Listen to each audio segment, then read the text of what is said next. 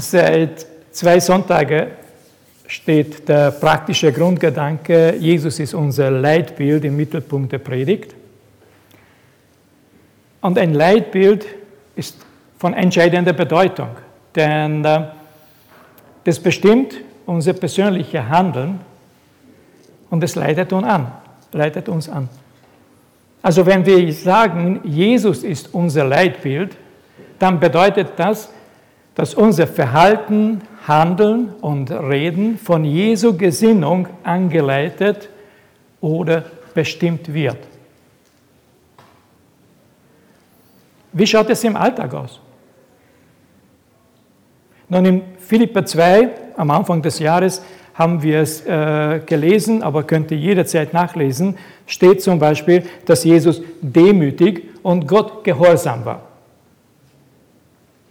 Sein Leben war von der Gesinnung bestimmt, Gottes Willen zu tun. Und diese Gesinnung haben wir auch in den vergangenen zwei Sonntagen im Leben von Mose bzw. Josef gesehen. In den vier Evangelien sind viele Ereignisse äh, geschildert, in denen gezeigt wird, dass äh, Jesus immer mutig und aufrichtig gehandelt hat.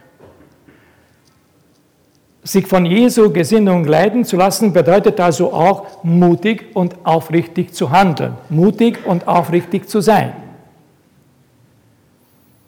Jesus ließ weder sich selbst noch sein Handeln von den negativen oder skeptischen Haltung anderer beeinflussen.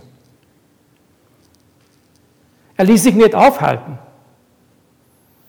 Er hat gesagt, ich bin gekommen, den Willen meines Vaters zu tun. Und er hat es getan, trotz aller Widerstände. Und heute steht eine Person im Mittelpunkt der Predigt, die von dieser Gesinnung geleitet für Gott und für sein Volk in einer sehr heiklen Situation trotz Widerstände da sein konnte. Diese Person ist David. David, der König der Israeliten. Die Beschreibung dieser Geschichte findet man im ersten Buch Samuel im Kapitel 17. Zu dieser äh, Zeit war David noch kein König, weit davon entfernt.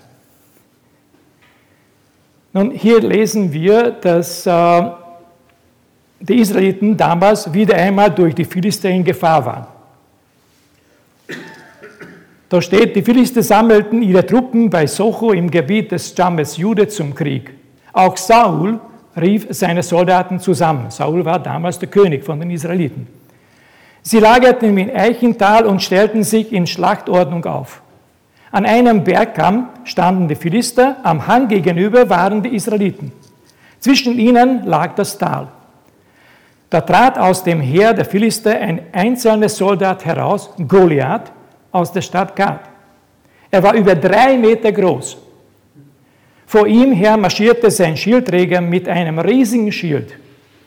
Goliath stellte sich den israelitischen Schlachtreihen gegenüber auf und brüllte, was wollt ihr hier eigentlich mit eurem ganzen Heer? Ich bin ein Philister und ihr seid nur Knechte Sauls. Los, wählt euren besten Mann aus und schickt ihn herunter zu mir. Wenn er mich töten kann, dann werden wir eure Sklaven sein. Aber wenn ich ihn erschlage, dann sollt ihr uns als Sklaven dienen. Ja, ich fordere heute alle Israeliten heraus. Wo ist der Mann, der es mit mir aufnehmen kann? Als Saul und seine Soldaten das hörten, erschraken sie und bekamen große Angst. In Vers 16 lesen wir dann, die, der Riese Goliath stellte sich schon seit 40 Tagen jeden Morgen und jeden Abend zwischen den beiden Heeren auf und forderte die Israeliten heraus. Eine sehr prekäre Lage.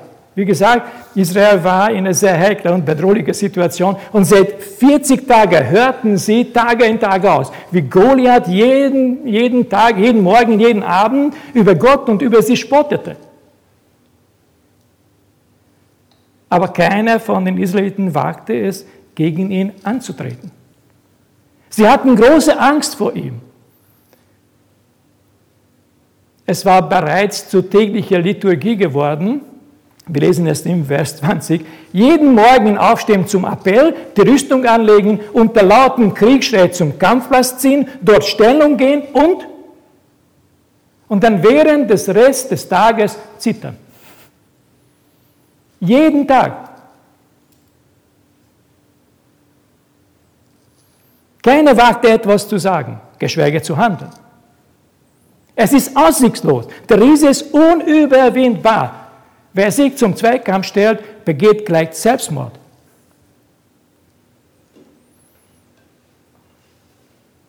Solche Gedanken hielten diese Leute zurück zu handeln. Und auch in unserem Leben ist es oft so. Wir erleben Situationen im Alltag, die uns beängstigend oder gar aussichtslos vorkommen. Wir erkennen zwar den dringenden Handlungsbedarf, aber wir zögern trotzdem zu handeln. Denn unser Hausverstand und vielleicht auch unsere Erfahrungen geben uns das Gefühl, dass jeder Versuch zu handeln aussichtslos wäre. Es bringt eh nichts. Ich werde es sowieso nicht schaffen. Aber ist es wirklich so? Ist es wirklich wahr? Hatten die Israeliten damals wirklich keine Chance? Bitte jetzt denkt nicht daran, was später passiert ist. Gehen wir chronologisch die Geschichte an und jetzt in diesem Zeitpunkt, wo Goliath seit 40 Tagen die Israeliten beschimpft und Gott verspottet, hatten sie in diesem Moment wirklich keine Chance? War Israel nicht das Volk Gottes? Waren es nicht die Israeliten, die Gott aus Ägypten wunderbarerweise herausgeführt hat? Hat Gott ihnen nicht oft genug gezeigt, dass sie ihm vertrauen und mit seiner Hilfe rechnen können? Ja, sicher doch. Und ob? Dann, warum hatten sie dann Angst und nahmen sie die Erniedrigungen und Demütigungen widerstandslos hin? Warum? Warum zitterten sie dann 40 Tage und hatten weder den Glauben noch den Mut zu handeln? Sie waren das Volk Gottes. Sie hätten einen Kampf zu kämpfen gehabt. Sie hätten die Ehre Gottes verteidigen müssen. Sie standen aber da und taten nichts. Sie nahmen alles hin. Warum? Weil sie sich nicht vorstellen konnten, dass Gott auch in diesem Moment, in dieser Situation ihnen helfen wird. Das Volk Gottes war bereits geschlagen, bevor sie den Kampf überhaupt begonnen hätten. Sie waren machtlos, weil sie taub für Gott waren. Sie waren taub für Gott und sie haben nur Goliath gehört. Das größte Hindernis in der Schlacht war aber nicht Goliath, sondern mangelnde Hoffnung und fehlendes Vertrauen auf den allmächtigen Gott. nur in der bedingungslosen Gewissheit, dass Gott über alles vermag, dass er El Shaddai ist, der allmächtige Gott.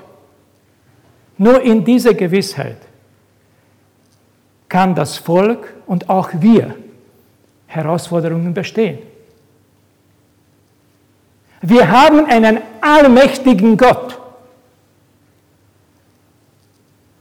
Saul und seine Krieger hatten diese Gewissheit nicht.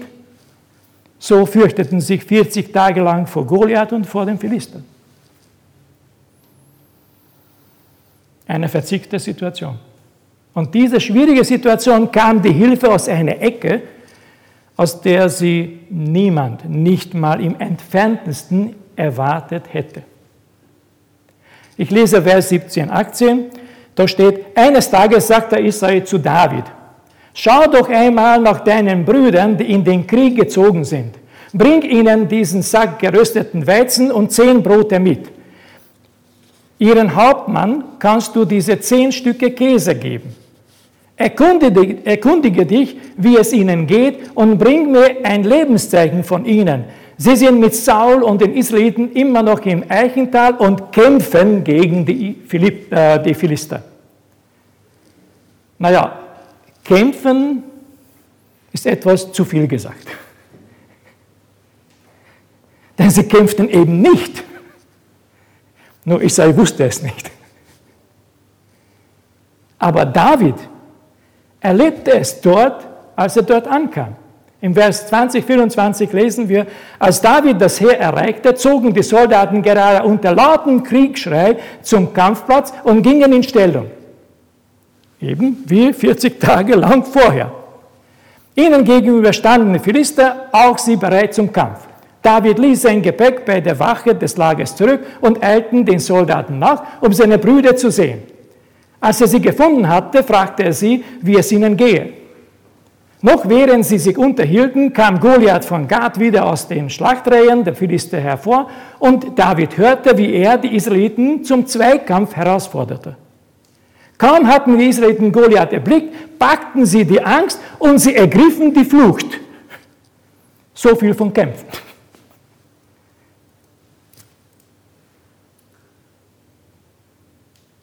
David, der kleinste der acht Söhne von Isai, sollte eigentlich nur Körner, Brot und Käse für seinen Brüder auf, äh, auf den Schlachtfeld bringen.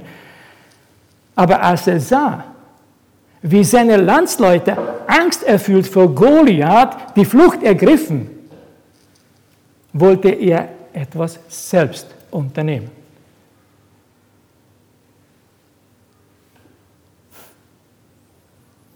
Interessant, oder? Kein Krieger.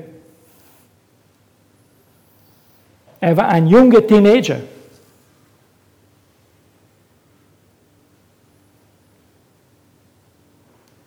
Die Leute 40 Tage lang hören nichts anderes. Ihr seid so und so und so, alles nur nichts gut und euer Gott sowieso. Und tun sie nichts. Und kommt dieser junge Mann und sagt, na Moment mal, so kann es nicht weitergehen.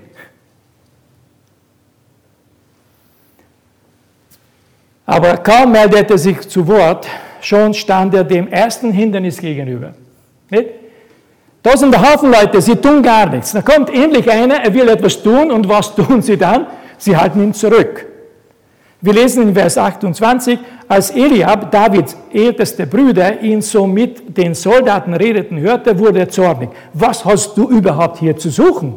fuhr er ihn an. Und wer hütet jetzt die paar Schafe im Ziegen in der Steppe? Ich weiß doch genau, wie eingebildet und hinterhältig du bist. Du bist nur zu uns gekommen, um dir eine Schlacht anzusehen. Na, servus. Sein eigener Bruder wollte David zurückhalten.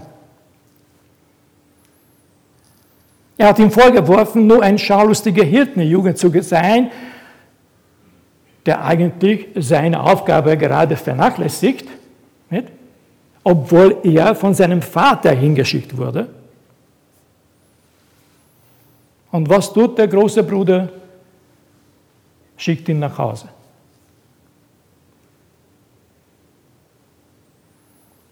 Wie reagierte David? Kehrt er um? Ließ er sich entmutigen oder aufhalten? Er ließ sich vielmehr von seiner von Gott bestimmten Gesinnung leiten und ging zum Saul. Mit dem Schmiedel rede ich nicht weiter, ich gehe zum Schmied.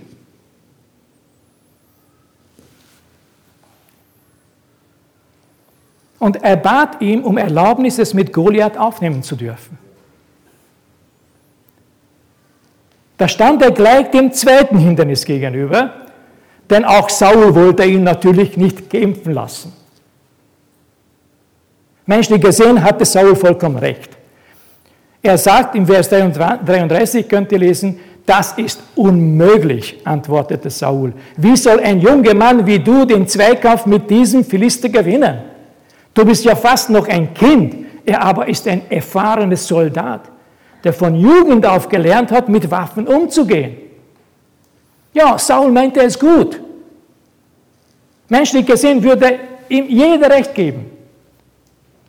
Aber ich habe schon euch oft gesagt, gut gemeint ist oft das Gegenteil von gut. Ja, David war zu jung oder nur jung und unerfahren, eh klar. Aber er setzte seine Hoffnung und Vertrauen auf den allmächtigen Gott.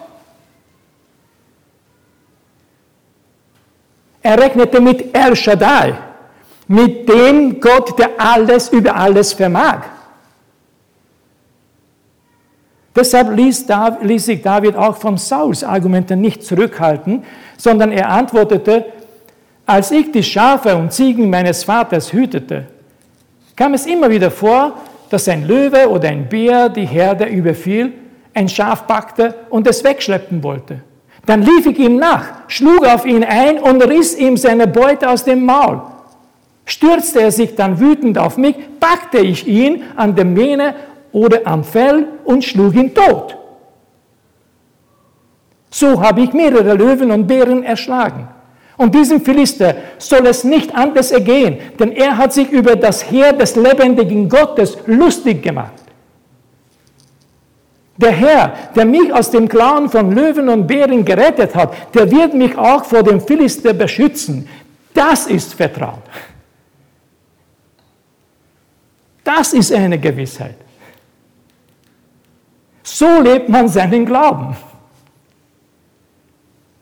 Und es kommt von einem jungen Mann, von einem fasten Kind, kaum älter als Robin. Stellt euch vor. Und er sagt, wenn ihr nichts tut, ich werde was unternehmen. Ich habe den Mut. Ich bin bereit. Was für eine beherzte Antwort. David redete dann nicht mit irgendjemandem, er redete mit dem König den Israeliten. Wie viele hätten es gewagt, dem König zu widersprechen? Wie viele hätten es gewagt, so kämpferisch zu antworten? Nun, David konnte nur deshalb so mutig reden, weil seine Gesinnung von Gott bestimmt war. Und diese mutige Antwort hat gewirkt. Saul sagte, gut, du sollst mit ihm kämpfen, möge der Herr dir beistehen. Man könnte denken, na ähnlich. Ähnlich kann David gegen Goliath antreten. Und dann Vielleicht passiert wirklich das, was wir wollen. Die Philister werden geschlagen und dann gehen sie. Nun, so schnell ging es aber doch nicht, denn Saul legte zunächst David seine Rüstung an. Wenn schon David kämpfen will, dann denn schon richtig. Und zwar richtig ausgerüstet. Menschlich gesehen ist es wieder nachvollziehbar. Logisch. Saul denkt wie ein Krieger. Wenn du in der Schlacht ziehst, sollst du gut ausgerüstet sein. Aber auch hier zeigt sich, dass gut gemeint ist oft nicht gut oder das Gegenteil von gut ist. Denn Bedenken wir mal.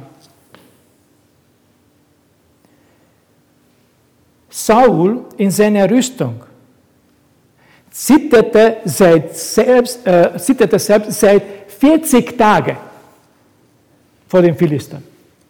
Also diese Rüstung hat ihm wirklich nicht viel geholfen, oder?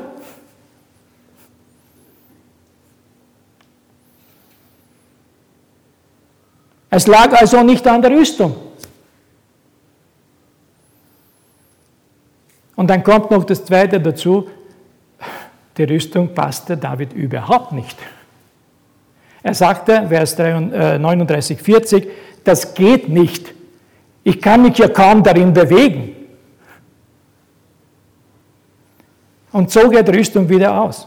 Stattdessen nahm er seinen Hirtenstock und seinen Steinschleuder, holte fünf flache Kiesensteine aus seinem Bach und steckte sie in seine Hirtentasche. Mit Stock und Schleuder in der Hand schritt er dann auf den Riesen zu.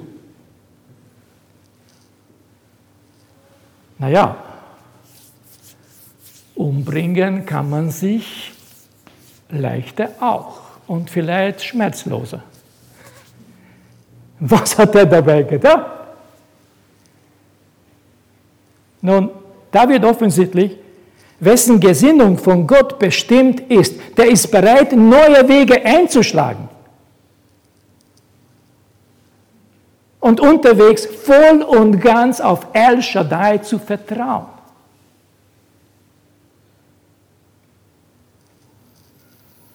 David nahm fünf Steine und einen Stock, die nach dem Hausverstand und logisch betrachtet ja, sehr komisch wirkten. Und auch Goliath reagierte dementsprechend. Er brüllte ihn an, Vers 43, bin ich denn ein Hund, dass du mir nur mit einem Stock entgegenkommst? Und verfluchte er David im Namen sämtlicher Götter, die er kannte. Er fühlte sich beleidigt. Er fühlte sich abgewertet. Glaubst du wirklich, dass du mit einem Stock mich besiegen kannst? Bist du von Sinnen? Und David ließ sich wiederum nicht beeindrucken, geschweige beängstigen. Er rief zurück, Vers 45, du Goliath, trittst gegen mich, gegen mich an mit Schwert, Lanze und Wurfspieß. Ich habe kommen mit der Hilfe des Herrn. Er ist der allmächtige Gott und der Gott des israelitischen Heeres. Ihn hast du eben verspottet. Heute noch wird der Herr dich in meine Gewalt geben, ich werde dich besiegen. Die ganze Welt soll erfahren, dass wir Israeliten einen mächtigen Gott haben.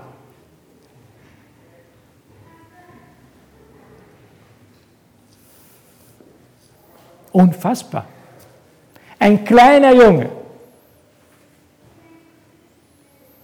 gibt hier so ein mächtiges Zeugnis und zählt seinen Glauben, seine Überzeugung, seine Gesinnung. Und dann sagt er weiter, und alle Soldaten hier sollen sehen, dass der Herr weder Schwert noch Speer nötig hat, um uns zu retten.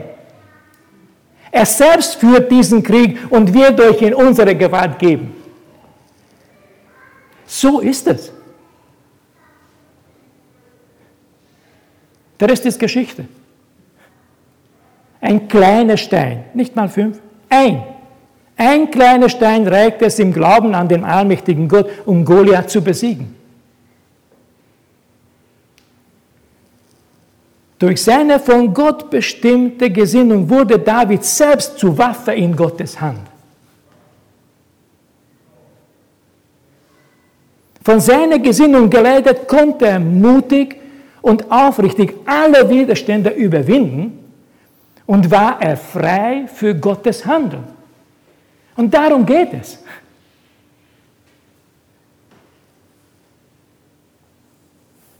Gott benötigt weder Schwert noch Speer oder große Herrscher.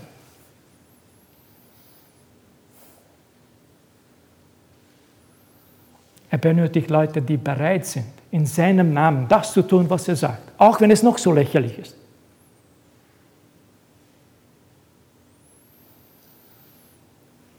Und gerade dadurch wurde David zu Gottes Mann in Gottes Stunde.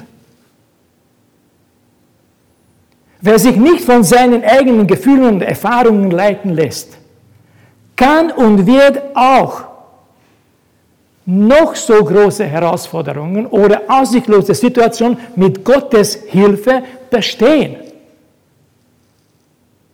Es ist Tatsache.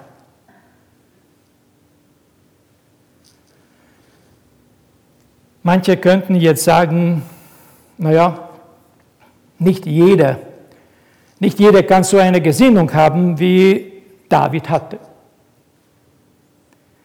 Nun, das ist insofern richtig, dass nicht jeder grundsätzlich so eine Gesinnung hat.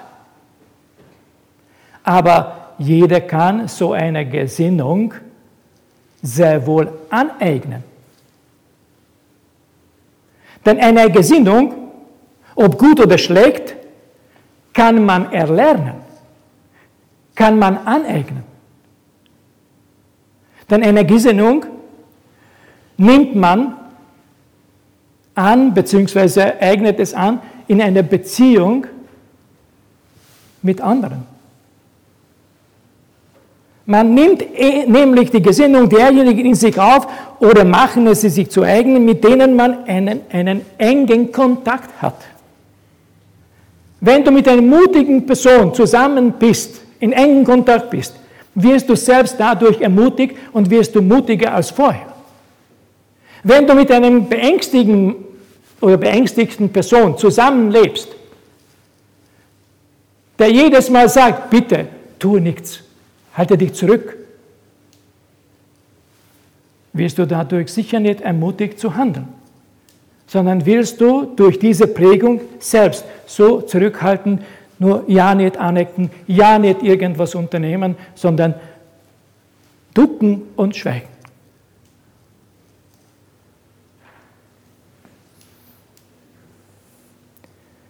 Also eine von Gott bestimmte Gesinnung zu haben, kann man erlernen, kann man aneignen, wenn man mit Gott einen engen Kontakt hat.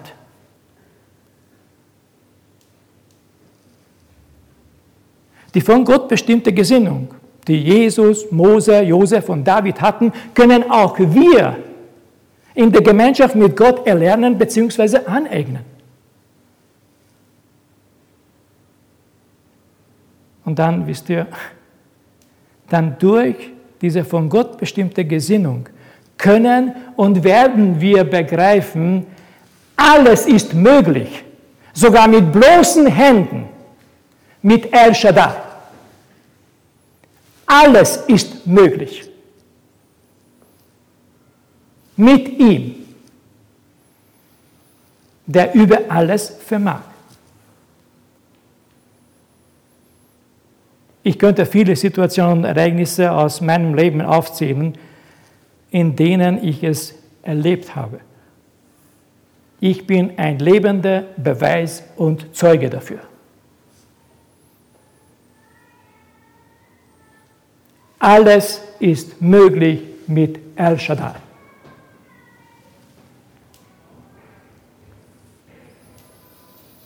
Manche stehen vielleicht gerade derzeit vor großen Herausforderungen. Manche erleben vielleicht gerade jetzt furchterregende Situationen. Und manche werden vielleicht etwas Ähnliches in naher Zukunft durchmachen. Vieles oder vielleicht sogar alles wird darauf hindeuten, dass der Kampf nicht zu gewinnen wäre. Aber bitte hört mir zu. Kein Mensch auf Erde und kein sichtbare Unsicht oder unsichtbare Mächte können euch aufhalten. Wenn ihr im Vertrauen und im Namen Gottes kämpft. Wenn ihr bereit seid, auf Gott zu vertrauen und für ihn das sinnlos Erscheinende zu tun, wird er für euch das Unmögliche tun.